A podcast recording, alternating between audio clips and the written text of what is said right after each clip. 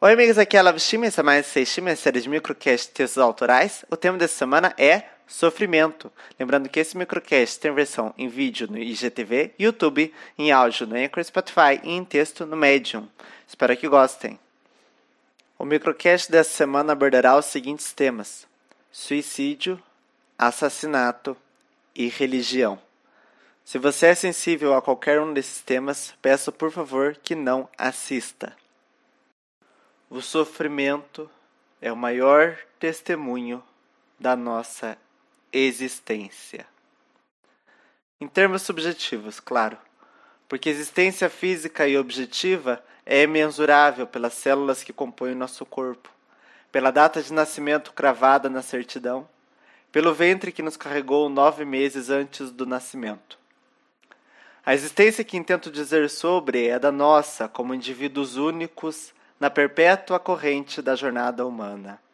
É sobre a nossa individualidade perante a imensidão do cosmos.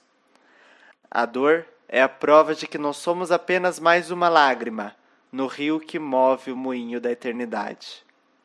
Eu sou eu, porque tenho dores únicas que movem as estradas da minha própria campanha.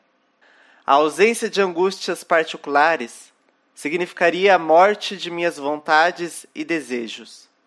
Pois, como os budistas há muitos milênios já confessavam, a vida é um eterno querer e sofrer por querê-lo. A religião, por natureza, prezaria o não querer em favor de uma ascensão divina.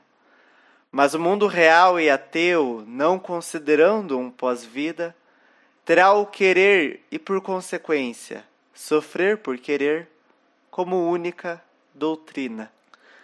Esse sofrimento, como testemunho da existência individual, não poderá, no entanto, ser de ordem impessoal e unicamente histórica.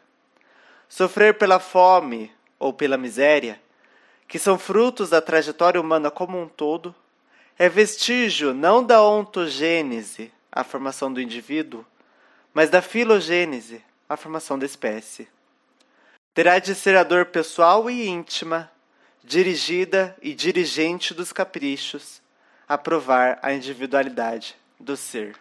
O sofrimento pessoal, em sua forma ideal, será constantemente superado e substituído por um novo sofrimento, que, tal qual o primeiro, também cederá lugar a um novo. O sofrimento impessoal, quando superado, deixa de existir completamente e torna-se conteúdo do livro de história. Um dia os cristãos sofreram e foram perseguidos, mas hoje perseguem e causam sofrer. A dor que passaram e que agora causam não depende dos indivíduos que a relatam e não poderá provar suas existências. Quase sempre a angústia pessoal poderá ser resolvida com a morte do outro. O óbito do pai, do irmão, da namorada, do amigo, inimigo ou do chefe cessará imediatamente os males a eles relacionados e imediatamente trará novos sofrimentos pessoais, mas que dessa vez advém da não mais existência do outro. Claro que matar pela única intenção de fazer novos sofrimentos seria tentar antecipar o destino e, portanto, ser dele escravo, e não indivíduo em si, tal qual o suicídio na tentativa de resolver sofrimentos pessoais e impessoais, apesar de criar novos desgostos pessoais a terceiros, não geraria em si um novo sofrer, uma vez que a consciência deixa de existir e não há um pós-vida. Retifico, nesse sentido, que o testemunho da existência não é simplesmente o sofrer, mas a resolução deste sofrimento acompanhado por um breve momento de felicidade que eventualmente levará a novo sofrimento. Um ciclo quase eterno de dores e prazeres que terá fim, por fim, na morte, que não deve ser antecipada e nem temida. O sofrimento imortal, como os impessoais históricos, ou os pessoais que nunca são superados, não é evidência de vontade e de querer. Da mesma forma, a felicidade imortal além de lógica, porque ela pura só se faz na resolução dos pesares, também é incapaz de declarar vida.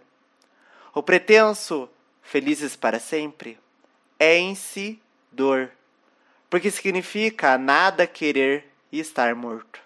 A grande contradição do sofrimento é esta: sofremos e não queremos sofrer, mas se não sofremos, não somos.